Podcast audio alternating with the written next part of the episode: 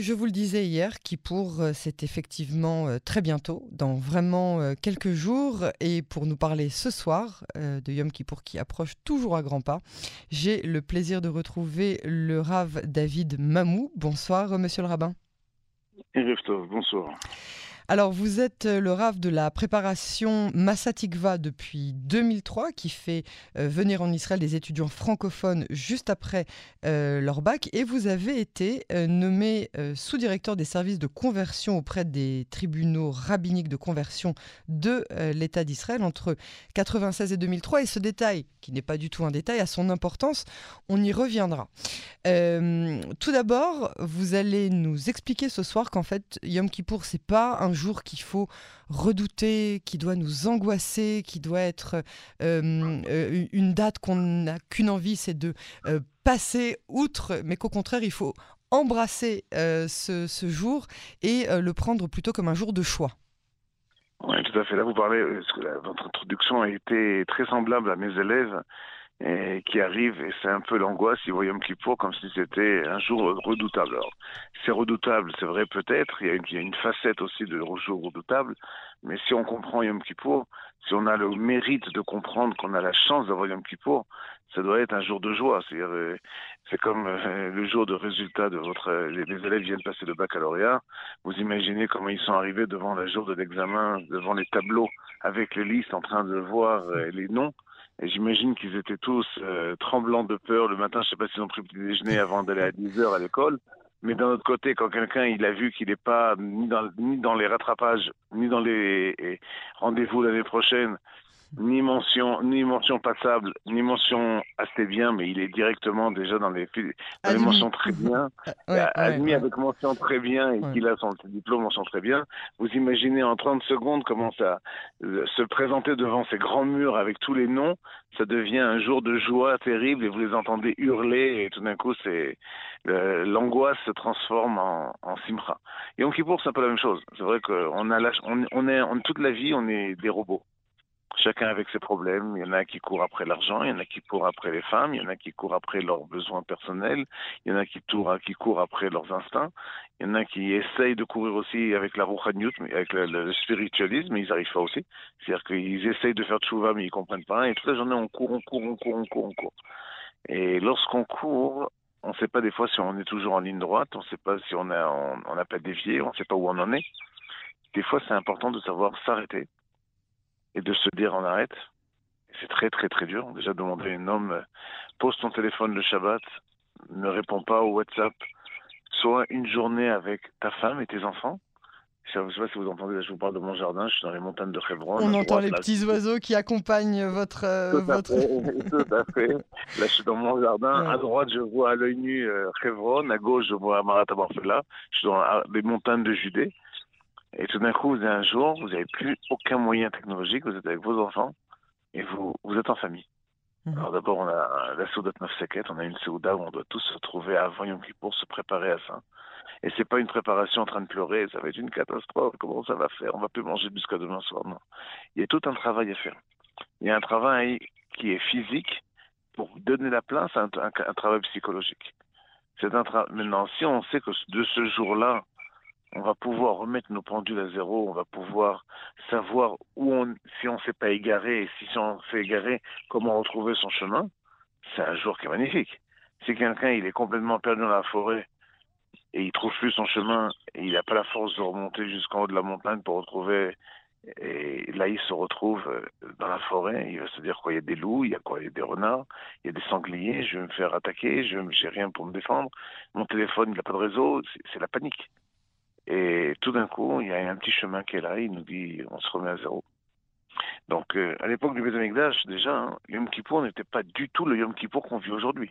Notre Yom Kippour, notre Yom Kippour aujourd'hui, c'est un Yom Kippour, on va dire, qui a été recréé à l'époque de Rabbi Yochanan ben Zakkai, c'est après le moment de la destruction du deuxième temple de Jérusalem, où il a fait un, renouvellement, une sorte de, de, je veux pas dire un réformisme, il a réformé la Torah. Il a recréé le judaïsme tel que nous le vivons aujourd'hui. Aujourd'hui, on vit un judaïsme du Talmud. À l'époque de Yom Kippour, les gens étaient dans leur maison, les gens étaient dans leur champ, les gens, ils allaient travailler. Pas travailler au point du travail, mais ils, étaient en relation avec la nature. la seule personne qui travaillait, je ne parle pas d'un travail ici euh, pour rémunérer, mais un travail de, comme on dit à Vodat Hashem, le travail de service de Dieu. C'était le Kohen Gadol. Euh, c'était le Kohen Gadol. C'est lui qui avait sur lui tout le peuple juif.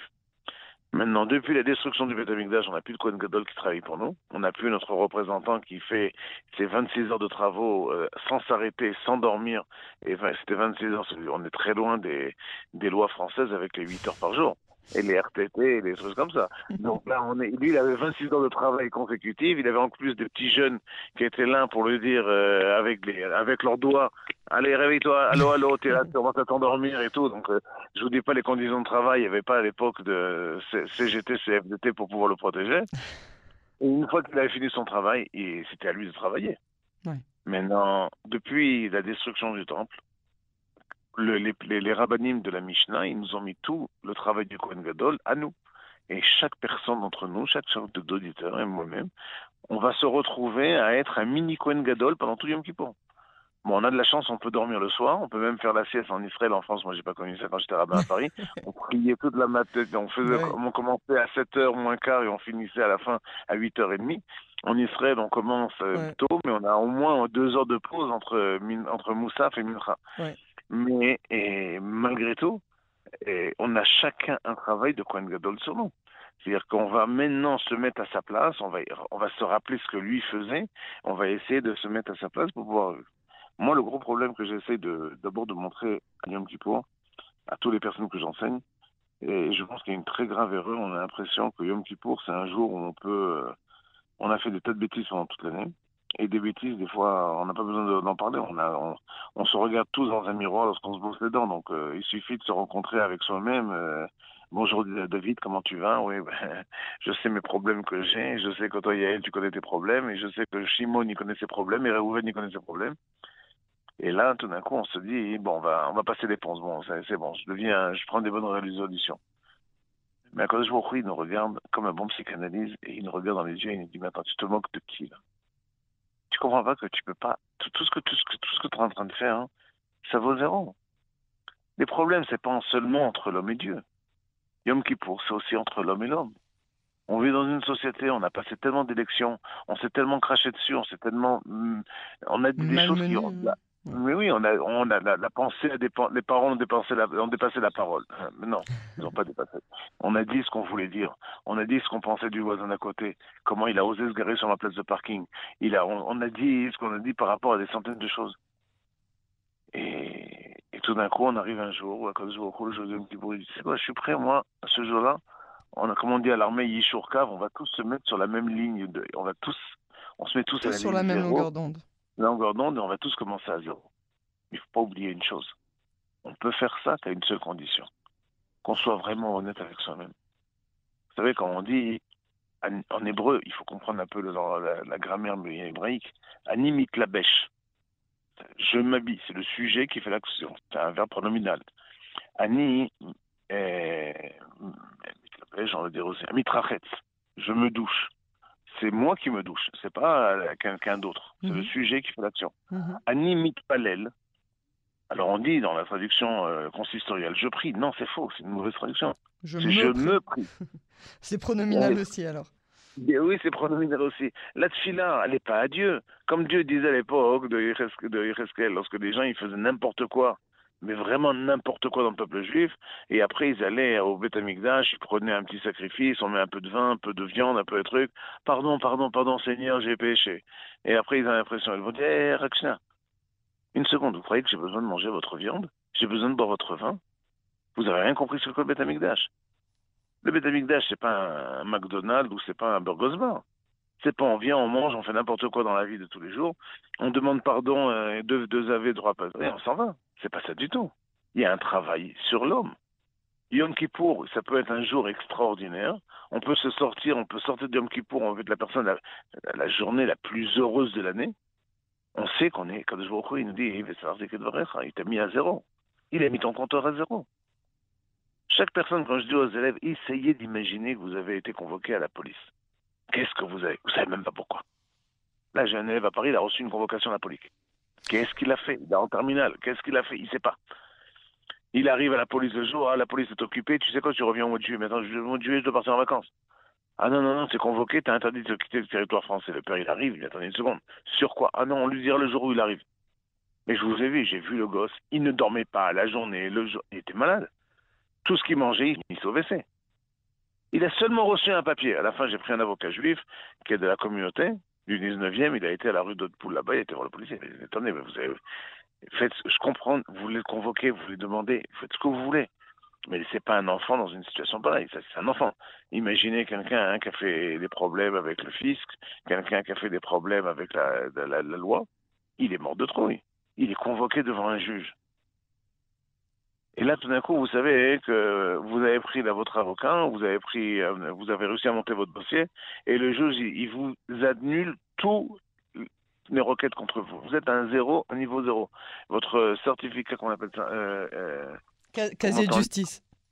Non, casier judiciaire. Oui, pardon, casier judiciaire. pour tous, les Olim Khadashim, ils ont ce papier qui doit être apostillé à tout prix. et qu'ils ont besoin à Rennes. Donc vous avez votre casier judiciaire et vous avez le beau trait. Slack. Il est vide. Baruch il vous a donné la feuille, Mazal on est à zéro. On a recommencé à zéro. On a fait des bêtises, oui. Mais tu as tellement compris, et tu as tellement assimilé, et tu as tellement demandé pardon, mais un vrai pardon. Une réparation. C'est pas un pardon dire C'est quoi un vrai pardon? Un vrai pardon, c'est d'abord une compréhension qu'on a fait une erreur, et de prendre sur soi de ne pas recommencer. C'est-à-dire, on va se retrouver devant la même situation. Et on ne recommence pas. Vous savez, je marie euh, beaucoup, beaucoup, beaucoup, beaucoup de personnes, Hashem. À je, je, viens de faire cette semaine euh, euh le 123e mariage intertigvin. C'est un programme qui est mixte, religieux. Non, c'est un peu difficile, vous comprenez. L'hypothalamus avec les jeunes de cet âge-là, il fait des ortubes. Donc, euh, il faut, donc, euh, on ne peut pas vivre dans un monde, à moins que Baruch Hashem à Kol on est en train de se mentir. Quand on vit avec les yeux en face des trous, il faut savoir c'est quoi les enfants qu'on a en face de soi. Et notre rôle de Mechanrim, d'enseignant, de, de, de c'est d'éducateur, c'est d'apporter les gens à la Gdoucha. Donc, euh, des fois, la seule solution lorsqu'on est attiré par, la princesse. Puni, mariage. Eh ben, c'est le mariage.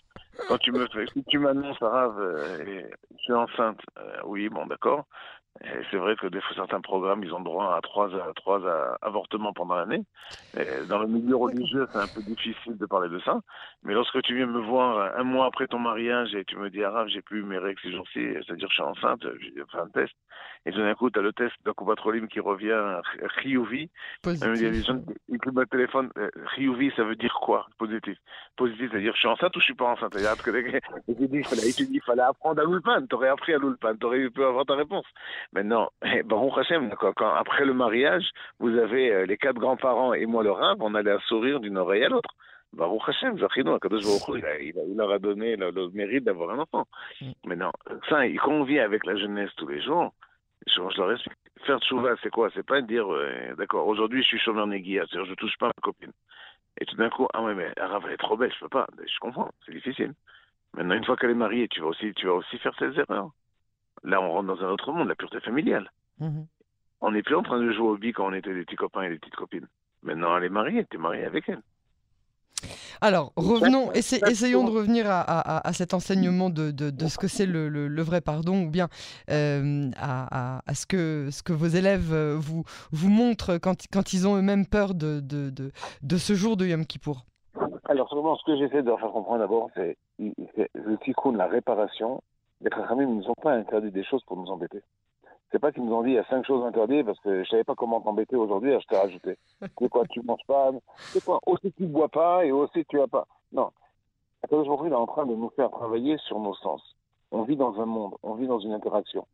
On peut sentir une bonne odeur, on peut manger un bon repas, on peut regarder une belle femme, on peut voir un beau paysage.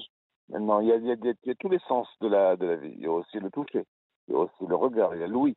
Donc les familles, ils vont nous interdire hein, les, cinq, les cinq interdits de Yom Kippour pour en fait nous élever pendant tout Yom Kippour. C'est comme des escaliers.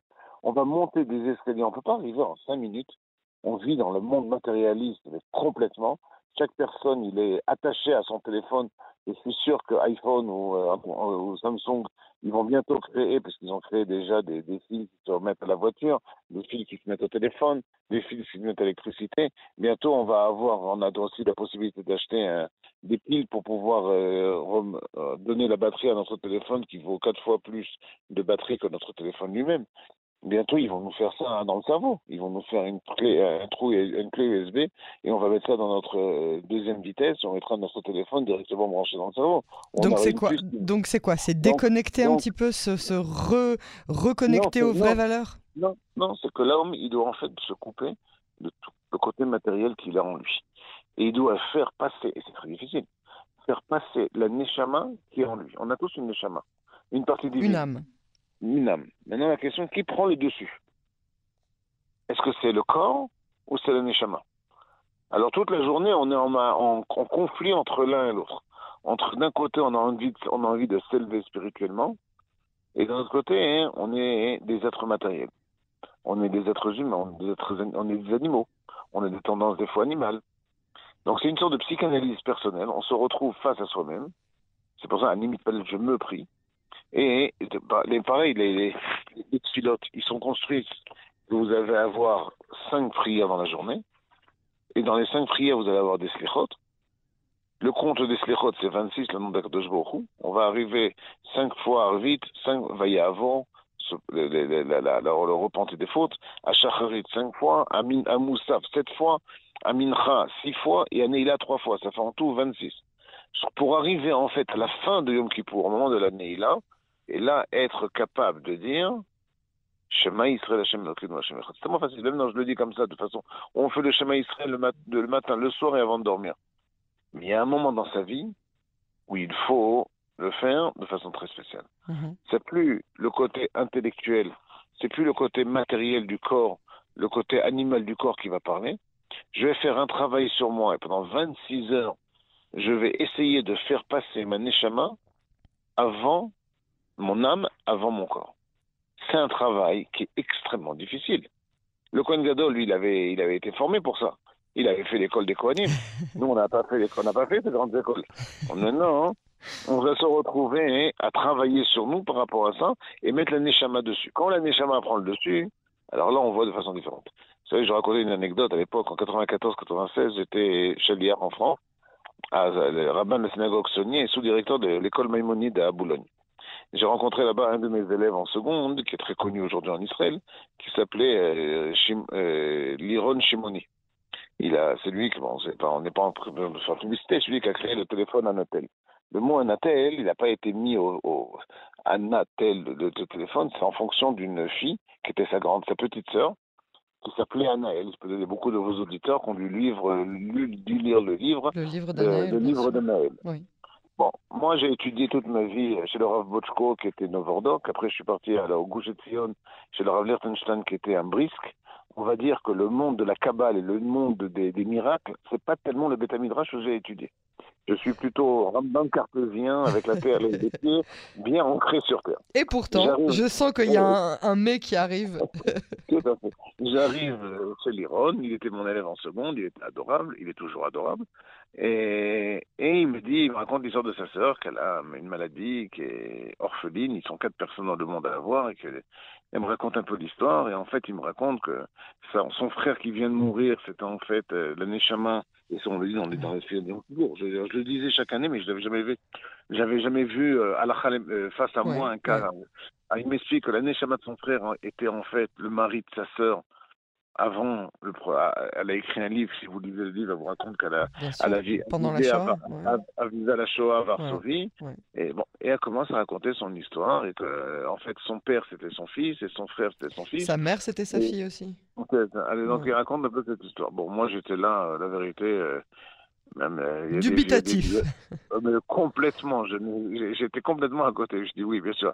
Ils ont tous filmé quelque chose aujourd'hui. Il y a une caméra cachée quelque part. En plus, le jour où j'étais chez eux, il y avait Patrick Bruel qui était sorti de l'appartement juste avant moi. Donc je me suis dit, c'est vraiment, on est en plein. Euh, il, est, il avait aussi un rôle apparemment dans la vie de, de Danaël. Oh, c'est elle qui a eu un rôle dans sa vie à lui plutôt, mais, mais, mais le jour où j'étais arrivé chez lui, il sortait. Donc pour moi, c'était un acteur du show business. J'entends cette histoire et je me suis dit, bon, c'est sûr, il y a une caméra cachée quelque part. Et moi, je me mets à côté d'elle, je, je, la vois, mais je ne fais pas attention à elle.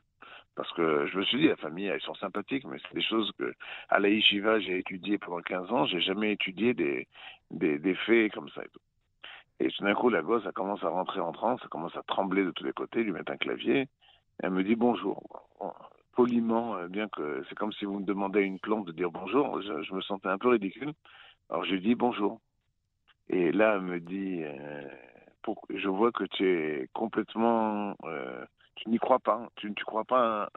Alors, elle me dit, c'est pas que j'ai quelque chose de spécial, ce que j'ai moi, tout le monde là, toi aussi tu l'as.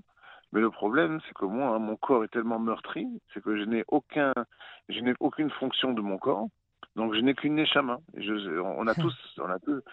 Alors j'ai dit oui, ça veut dire quoi? Je, je, comprends. Bah, Qu'elle arrive à se connecter, j'imagine, plus euh, que nous.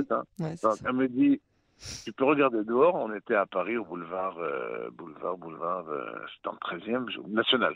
Il me dit combien d'étoiles que tu vois? Je dis pas besoin de sortir, il n'y a pas d'étoiles en journée. Le, ciel est bleu à cause du prisme du soleil. Bon, c'est de, la physique euh, de base, quoi.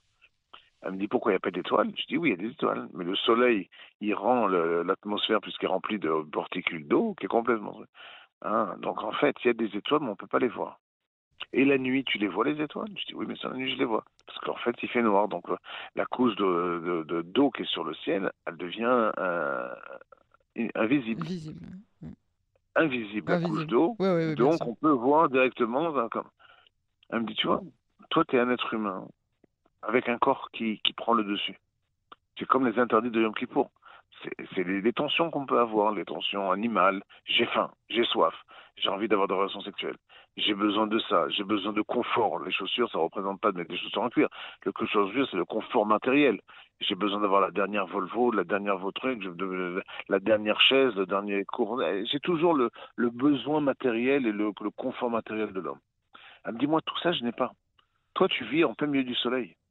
De côté, ton, ton corps, il est complètement, il prend le dessus quand tu dois atteindre le niveau de neshama, c'est-à-dire tu veux dépasser tout ça, il faut que tu fasses abstraction de toute cette lumière qui est autour de toi. Moi, je vis dans la nuit complète. Mais parce que je vis dans la nuit complète, je suis capable de voir tout ce qu'il y a. Je suis capable de voir chaque étoile. la vérité est, je me suis dit, même si c'est pas elle qui parle, le machal, le, la parabole qu'elle m'a donnée était très belle. et j'ai beaucoup appris. et, et j'ai compris que Yom Kippour, c'est ça, c'est un travail sur nous-mêmes. On nous demande à l'État euh, d'être... Regardez comment on prend un, prophète qui apprenait, il y avait des écoles de prophétie en Israël. Aujourd'hui, on n'a plus d'école de prophétie. Personne ne sait aujourd'hui comment utiliser la prophétie qui est en soi. Pourtant, ça s'apprenait. Je me rappelle une fois, j'étais dans la voiture, c'est pas une blague, une vraie histoire, avec ma mère à côté de moi. Bon, ma maman, elle est, on va dire, euh, une autre génération, ma bonne maman tunisienne. Et, et elle me demande, tu peux, mon papa était vivant à l'époque, tu peux appeler papa? J'étais en train de conduire, c'était un peu difficile. Je prends de ma poche, j'avais mon téléphone, et je lui donne mon téléphone. J'ai un, j'ai un Note 10, sans faire de publicité pour le téléphone, c'est ce que j'ai. Mais tout le monde peut s'imaginer, c'est quoi un Note 10, quoi? C'est une grande plaque, noire. Elle me regarde, avec un bon accent tunisien. Dis-moi, tu te moques de moi? Je dis pourquoi? Je t'ai demandé que je vais appeler papa. C'est quoi ça? Je dis, ben, c'est le téléphone. Il me dit, ils sont où les boutons Par contre, si tu donnes un téléphone à un enfant de un an et demi. Un an et demi, oui. C'est exactement ça. Il est capable de rentrer dans YouTube et de se mettre la musique qu'il adore. Et surtout d'enlever les pubs quand ça l'énerve. Oh, tout, ah tout, à fait, vous comprenez Donc, on, on est capable, le corps, on, on, a, on, a une, on a une adaptation, on sait, on, sait, on, sait, on sait vivre dans un certain monde. Ce qu'on nous demande aujourd'hui, qui pour, c'est ça. C'est ça. C'est-à-dire une journée, on va se couper de tous les besoins matériels de notre corps, de tout le côté animal de l'homme, et essayer d'arriver à la fin de Yom Kippour, quand on va arriver à la 26, de, de, de 26 Vaya avoir toutes les, les qu'on va répéter 26 fois, et pouvoir dire une seule chose Dieu est le maître du monde. C'est ce qu'on demande. Mais ça, c'est un travail qui est énorme. C'est un travail qui est énorme, mais euh, que grâce à vous, on va euh, tenter de, réussir mieux cette année.